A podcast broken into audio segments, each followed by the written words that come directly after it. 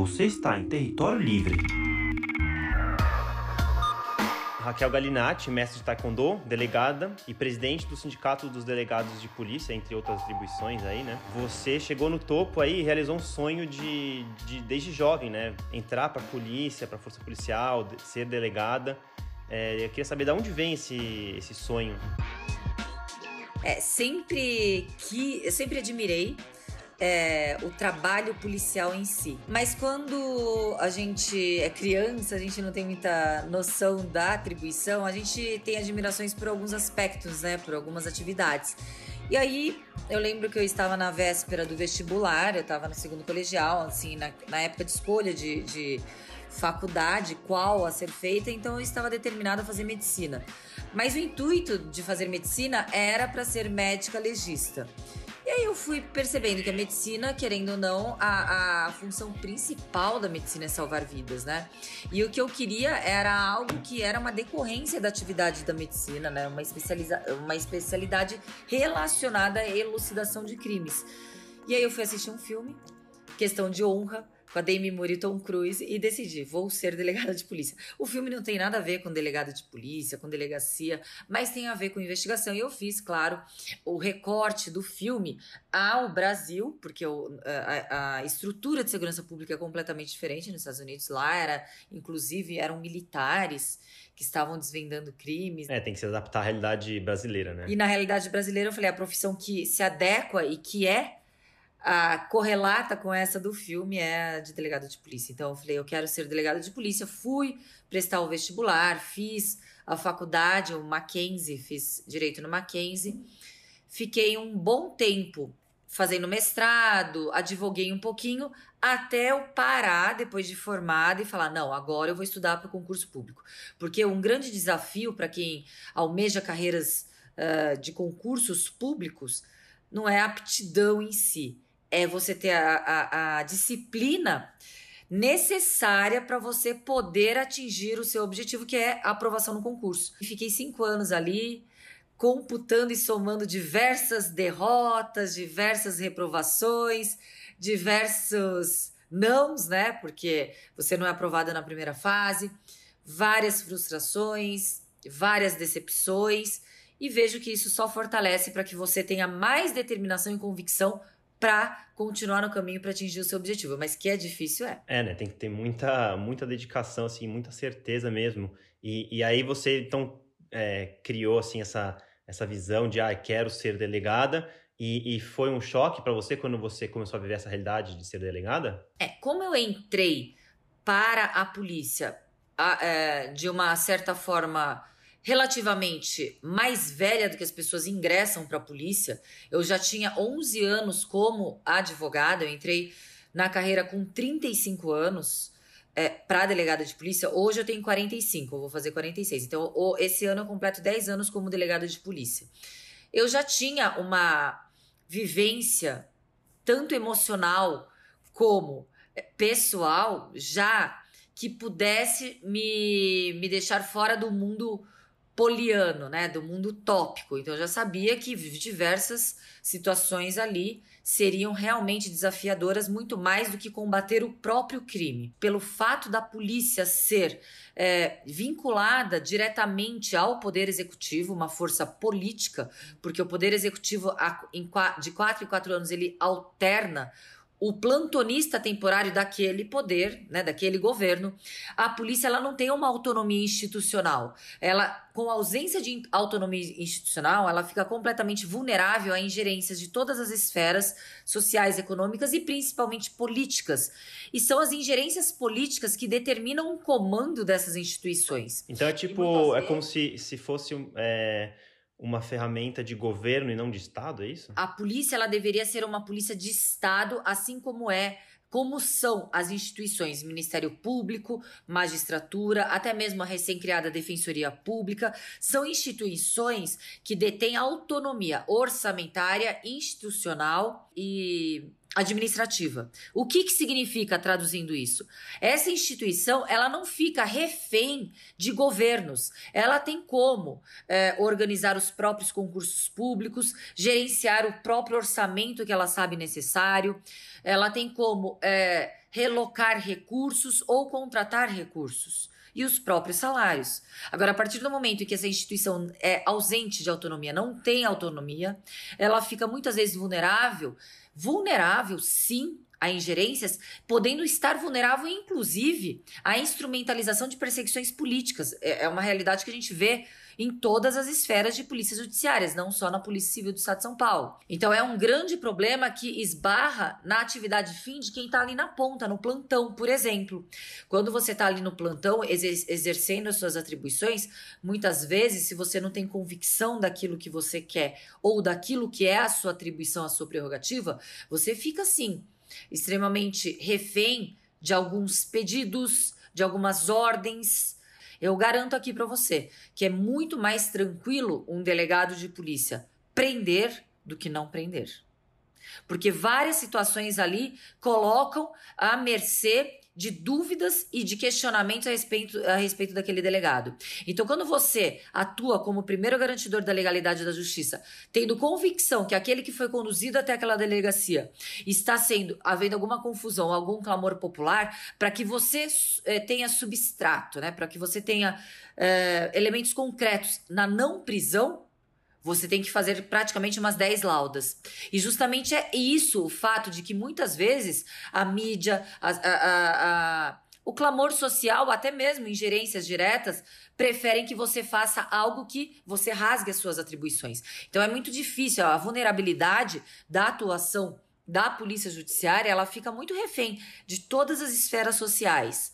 É, e, e eu, eu costumo dizer que o delegado de polícia ele não está ali comprometido com a prisão, ele não está ali comprometido com o processo acusatório, ele não está em um dos polos. Ele está é, comprometido com a busca real dos fatos. E quantas vezes eu não prendi em flagrante alguém que poderia ser preso de forma injusta, na violação de um dos é, direitos mais preciosos do ser humano, da dignidade da pessoa humana, que é a sua liberdade, né? Então é, a gente vê que é uma responsabilidade absurda, vários, várias adversidades a gente, a gente lida, mas a pior delas é a ausência de estrutura por causa do por, parte do Estado para que a gente possa atuar de acordo com a nossa potencialidade e vontade. Porque a polícia sabe que ela pode proteger a população, a polícia sabe que a população ela não precisa ficar refém da criminalidade, num lugar que é extremamente violento, o estado mais rico da, da federação, que hoje a gente está refém, é, muitas vezes, de sequestros relâmpagos por causa do Pix, desde novos cangaços amedrontando e aterrorizando cidades. Isso é a ausência do Estado, do governo na estruturação de uma segurança pública de Estado. Essa sua crítica, esse tal do, do desmonte da, da Polícia Civil, né, que você vem falando bastante, eu queria que você explicasse co como, que como que você enxerga esse desmonte da Polícia Civil. A segurança pública, principalmente a Polícia Judiciária, que é aquela polícia que tem a atribuição básica investigar e combater crimes, independentemente de qual crime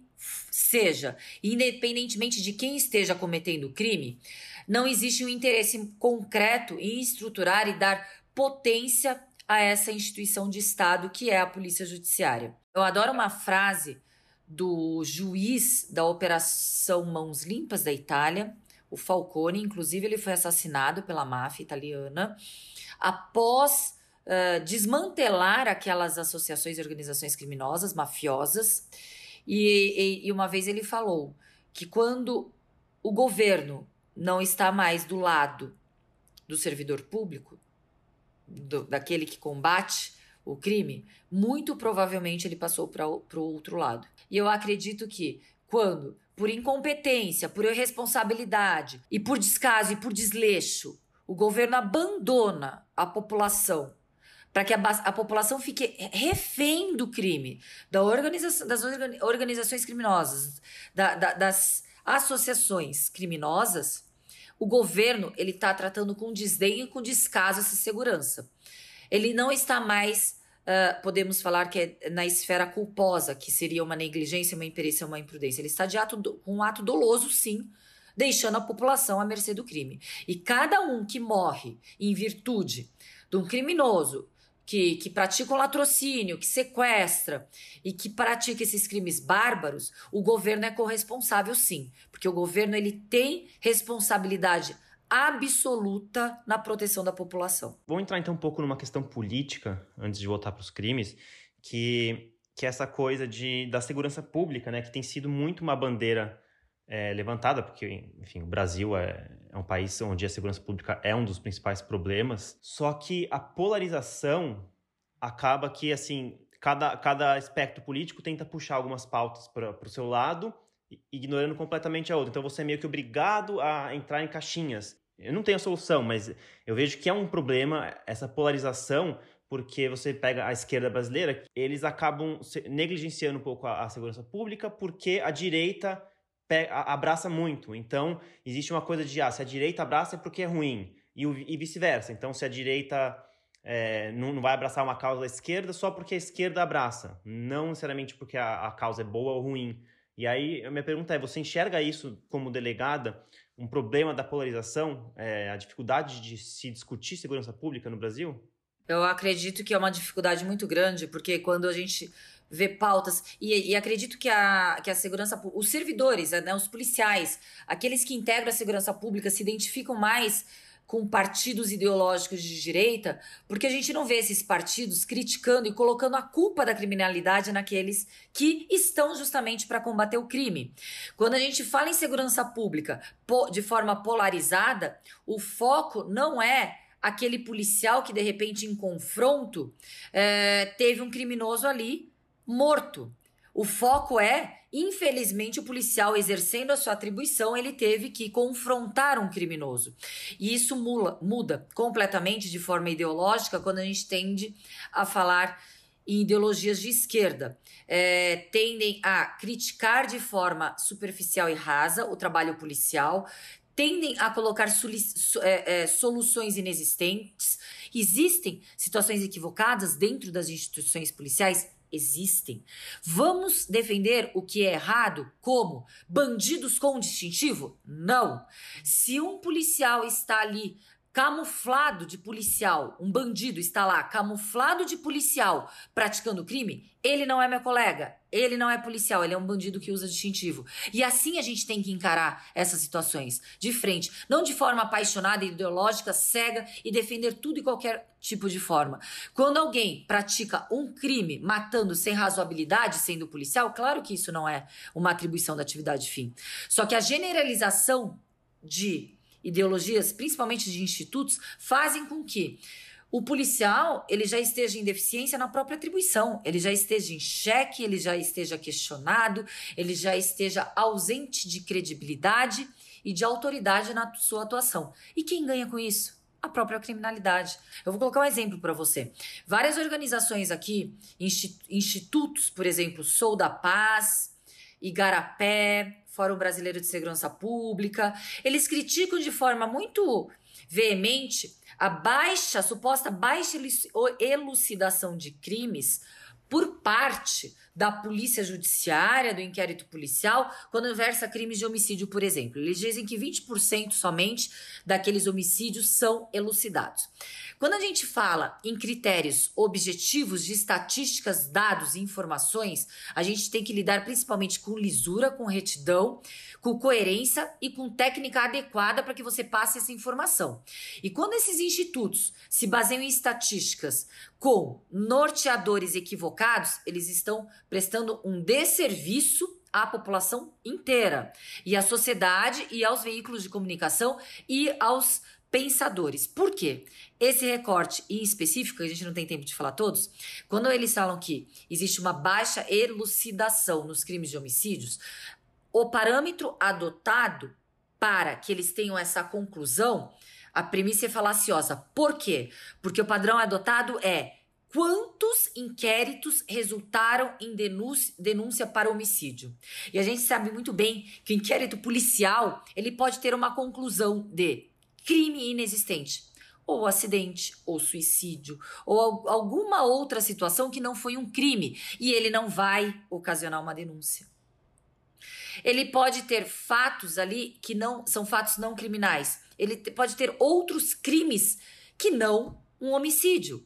Pode ser, de repente, um latrocínio. Ele vai sair da esfera do início, que era um homicídio. Então, são várias situações em que não é porque não houve uma denúncia correlata a um homicídio, somente 20% é denunciado por homicídio, que isso significa que somente 20% de elucidação houve. Então, é algo burro. Algo burro, talvez, para justificar aquela aquela, uh, aquela vontade ideológica de criticar por criticar. E quando a gente tive, se, se nós tirássemos um pouco as paixões ideológicas e trabalhássemos com a razoabilidade, não teríamos polarizações. Houve muita, muita violação de direitos humanos na época da ditadura, houve muitos massacres, houve muito, muitos abusos e crimes cometidos? Houve. Sim, concordo. Mas que isso não seja parâmetro para a gente tendenciar completamente do outro lado. A gente tem que achar o equilíbrio e, sobretudo, a polícia judiciária, que eu posso falar com propriedade, ela atua estritamente de forma legal, cumprindo todos os preceitos legais. Porque é muito fácil a gente saber quem cometeu o crime. O que não é fácil, a gente seguir todos os trâmites legais para que a gente possa colocar ali aquele que é o suspeito realmente como o principal suspeito e indiciado da prática do crime. E muitas vezes que a gente viu ali na Lava Jato foram atrapalhadas em que outras instituições, como por exemplo o Ministério Público Federal, se aventurou a fazer delações premiadas, violando completamente a legalidade. A gente não viu isso da Polícia Federal, a gente viu sim do MPF. A minha impressão é que a esquerda ignora um pouco a dificuldade e, e a realidade do trabalho policial e a direita ignora é, a criminalidade dentro da polícia, ou seja... Não, é... não, eu, eu não acho... Eu não acho que a direita ignora o trabalho, a criminalidade dentro da polícia. Eu não acho que a direita tenha, tenha um olhar é, errado em relação à polícia. Mas dentro da direita existem também pequenas colidências, como é, disputa por poderes em relação às polícias. A gente sabe que no Brasil inteiro as polícias, elas são desmilitarizadas. E aqui tem um movimento de unificação das polícias, de ciclo completo. Esse ciclo completo nada mais seria, porque temos muito mais policiais militares, que todos nós ficássemos embaixo de uma polícia militarizada. Nós, cidadãos. Quem gostaria hoje ser preso, ser levado a um quartel da polícia militar ou uma delegacia de polícia? Eu prefiro ir para uma delegacia de polícia. Então, quando a gente vê disputas ali, tende-se essas disputas a ficarem muito confusas. Eu não vejo a direita propriamente dita uh, uh, uh, camuflar crimes que possam, por, porventura, ocorrer de forma interna nas, nas polícias.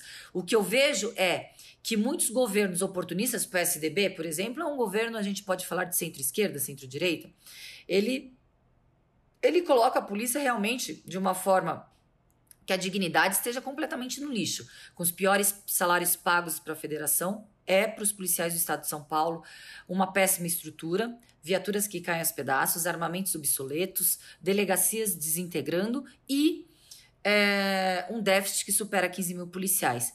PSDB não é nem esquerda nem direita, mas a desestrutura de uma polícia faz com que, de repente, alguns crimes não sejam investigados, porque, como eu falei no início, o mote e atribuição principal é investigar crimes, todos os crimes, independentemente de qual crime seja, independentemente de quem cometa.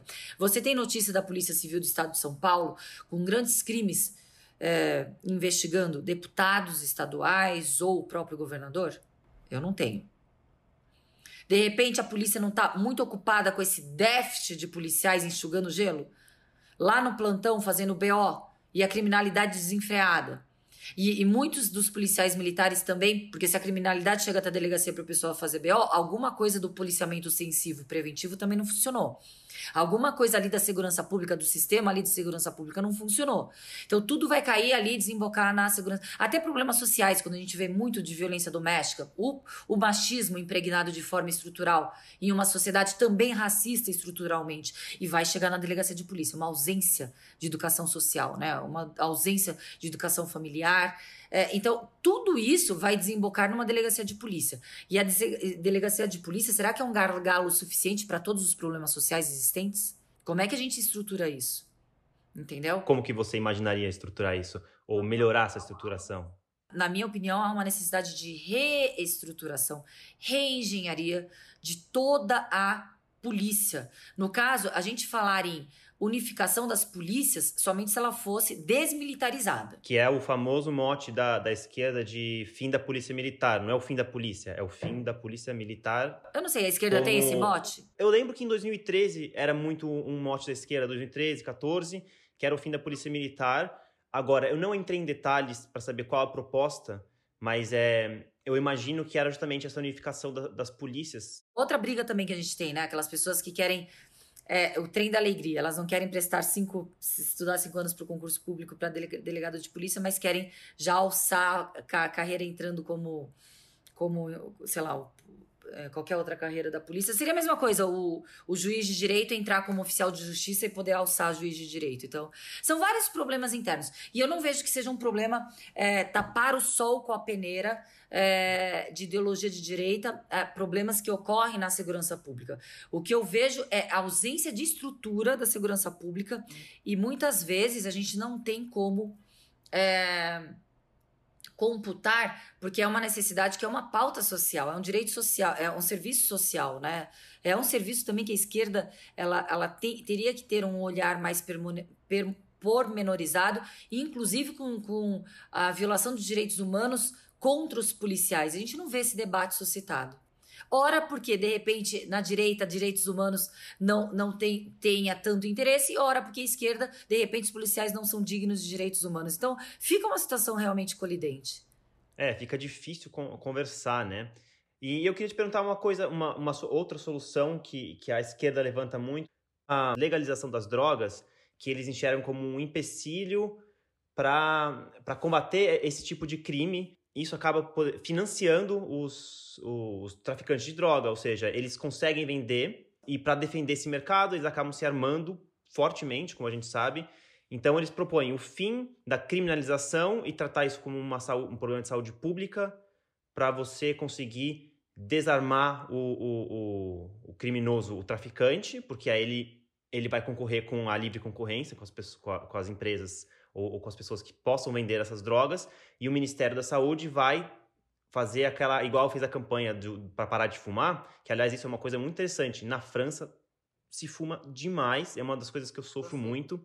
E no Brasil, eu reparo que assim, você vai numa rodinha de 20 pessoas, não tem ninguém fumando. Então foi uma campanha que o Ministério da Saúde conseguiu fazer funcionar. E aí eu fico pensando, será que esse também não é uma solução para as drogas, em vez de você criminalizar o usuário e armar o bandido? Eu concordo que, que, inclusive, aqui as pessoas são até não, não bem vistas, né? Se tá fumando, a pessoa fala assim, eu não sou fumante passivo, etc. É. Eu não concordo. Eu, eu, eu, sou. Aí eu vou, não vou falar em nome. Eu vou falar em nome de delegada Raquel, Raquel pessoal, tá? Eu sou completamente contra as drogas. Completamente. A porta de entrada de todo de todo o mal que existe numa sociedade é através das drogas. Eu acho que assim, é, ah, daí alguns vão falar assim, ah, mas e a bebida alcoólica? Bom, a bebida alcoólica você você não vai ficar com os seus neurônios tão debilitados ou com a sua saúde tão debilitada. É, a gente está falando é alcoólatra, né? A bebida social não. Como um é, cheirador de cocaína, usuário de heroína, o crack. A situação de zumbis humanos em que elas chegam ali, quando você está falando do usuário, em situações daquela forma, a gente estaria fomentando e passando um pano, deixando passar as situações das pessoas que é, alimentam o, o, o, a, a, esse comércio das drogas. Eu acho que a luta, por mais difícil que seja, seja deveria ser antes da pessoa consumir né? Que a pessoa tivesse uma consciência que aquilo vai matar. Agora, quando a gente fala do usuário, o usuário já não é. A, a, o crime que a gente tem para o usuário é despenalizado, o usuário já não vai mais preso. A gente tem uma. A, a própria lei que combate o tráfico de drogas, né? Ela já versa crimes sobre o traficante. O usuário em si, o artigo 28, ele, ele faz um TC, vai embora.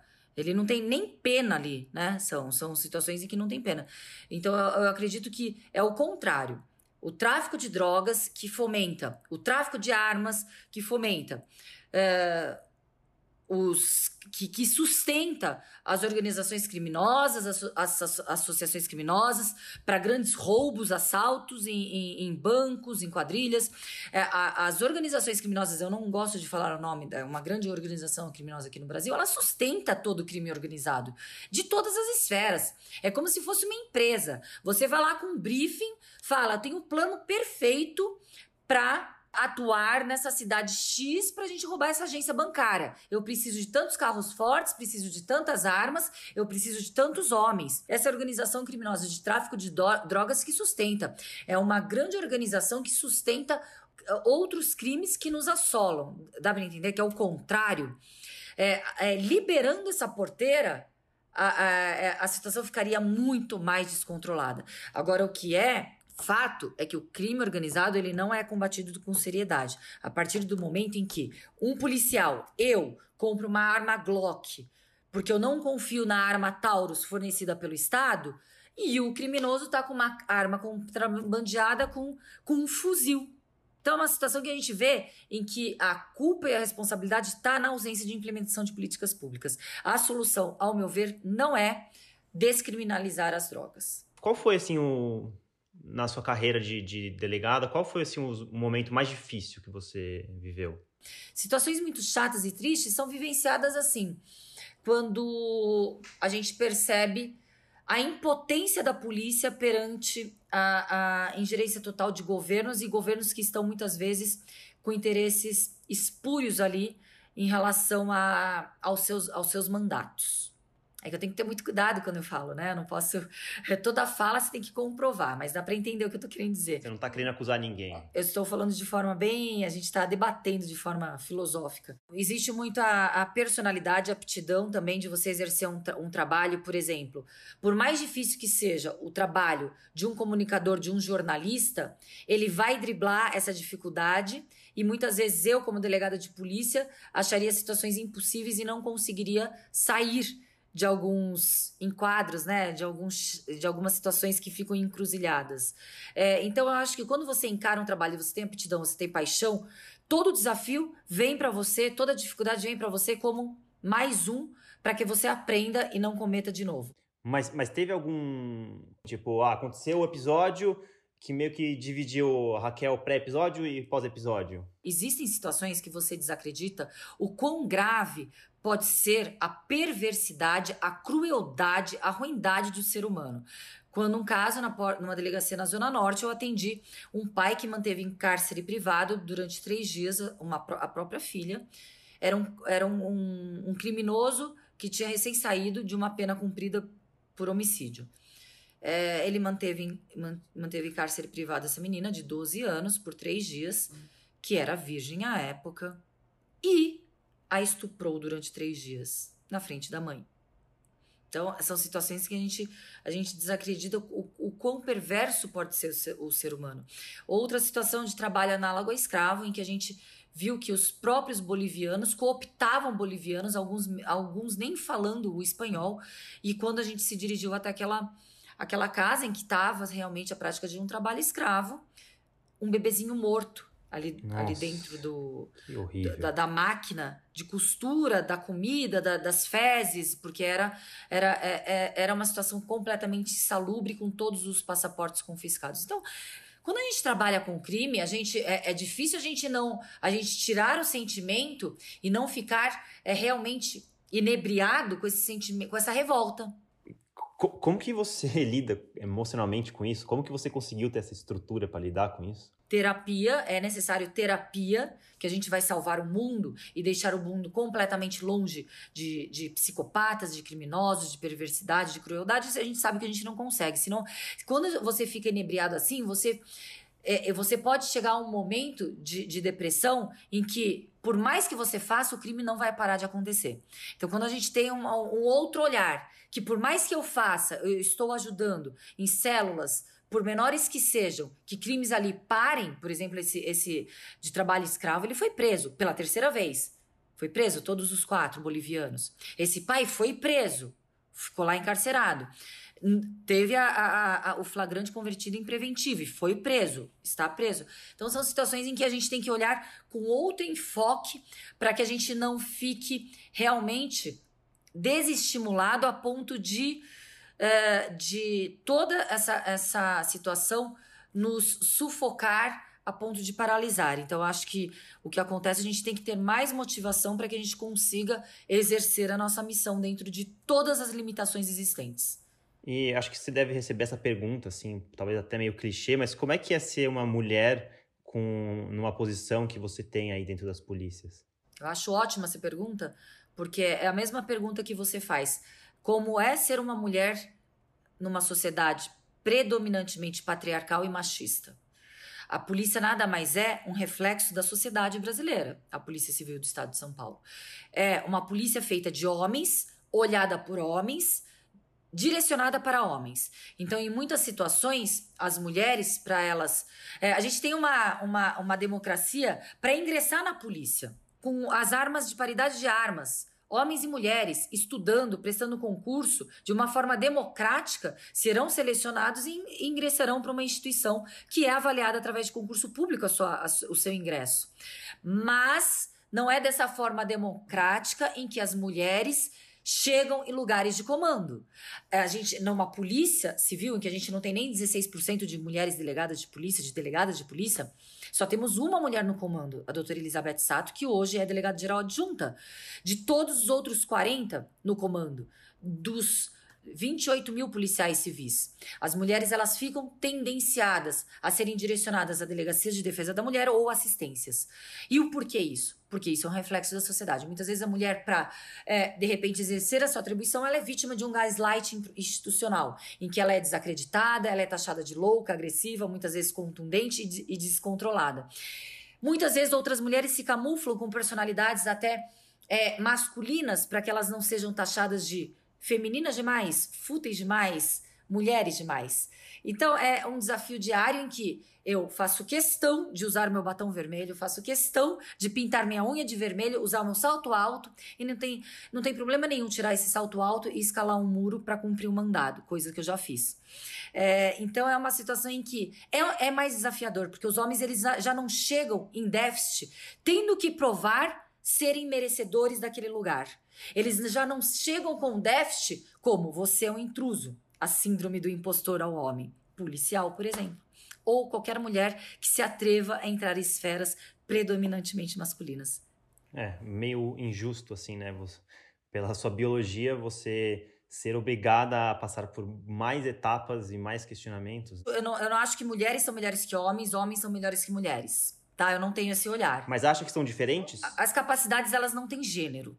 Elas não têm sexo, elas são capacidades. Todos têm a mesma capacidade. O que eu coloco aqui é que as mulheres já chegam em déficit quando elas já são pré-julgadas, sabatinadas, pré-questionadas, o tempo todo, a ponto de estarem sendo colocadas uh, como por que, que você merece estar nesse lugar? O que não ocorre com os homens. O fato de estarmos, uh, termos mais mulheres, a gente estaria dando visões de repente que por não estar no lugar de mulher o homem de repente não tem. Por exemplo, na Polícia Civil a gente não tem nenhuma norma que uma policial, por exemplo, quando grávida, ela não tenha que cumprir mandado. Se assim ela optar. Ela não tenha que, que puxar plantão noturno, se assim ela optar. Por que eu estou falando isso? Porque se a mulher optar ela está optando por ela e pelo bebê que está dentro da barriga dela. Não é algo, ah, direitos iguais, então vai a grávida sim, vai lá, vai cumprir mandado à noite. A gente sabe que altera o organismo inteiro de uma pessoa quando ela não dorme à noite. E se ela optar não trabalhar, o porquê que ela não pode. Não existe situações assim. Muitas vezes as mulheres grávidas na polícia elas são punidas. São colocadas em outras situações porque de repente ela não fica tão operante, operacional quando não grávida. Então são situações assim que a gente precisa ter um novo olhar realmente. São N situações. A gente pode até fazer um, uma outra.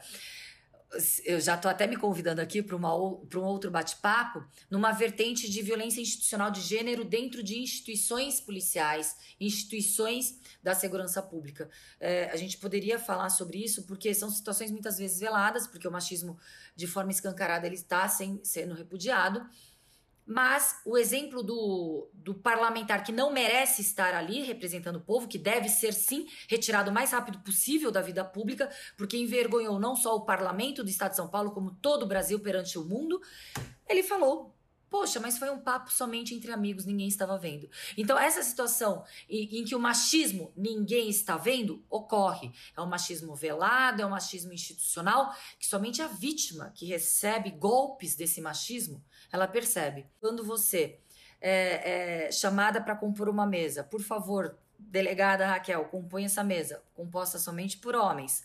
Vem embelezar esta mesa, uma mesa de autoridades, é, é, um elogio revestido de apequenar a minha, a minha atribuição e, e o fato de ser mulher só me permite estar compondo aquela mesa por de repente eu poder ser um adorno ali. Então, quando eu tive a oportunidade, né, assim que eu peguei o microfone, eu falei muito obrigada pelo elogio, por eu poder ser um adorno nessa mesa, por fato de repente de esteticamente você achar, por ser mulher, mas a minha, minha função aqui é representar os delegados de polícia todos os delegados de polícia do Estado de São Paulo, inclusive você, eu falo em nome de todos. Então são situações em que a gente tem que combater diariamente essas, é, essas tentativas de minar o espaço que estamos ocupando. Muito complicado, muito interessante. Eu espero que a gente consiga assim conversar mais para frente de novo sobre muitos assuntos que interpelam a sociedade brasileira. Eu que espero. É, foi uma honra. Parabéns pelo seu trabalho. Eu olhei o seu site maravilhoso, com conteúdo Obrigado. riquíssimo e muito honrado eu fiquei pelo convite. Obrigado. Até uma próxima.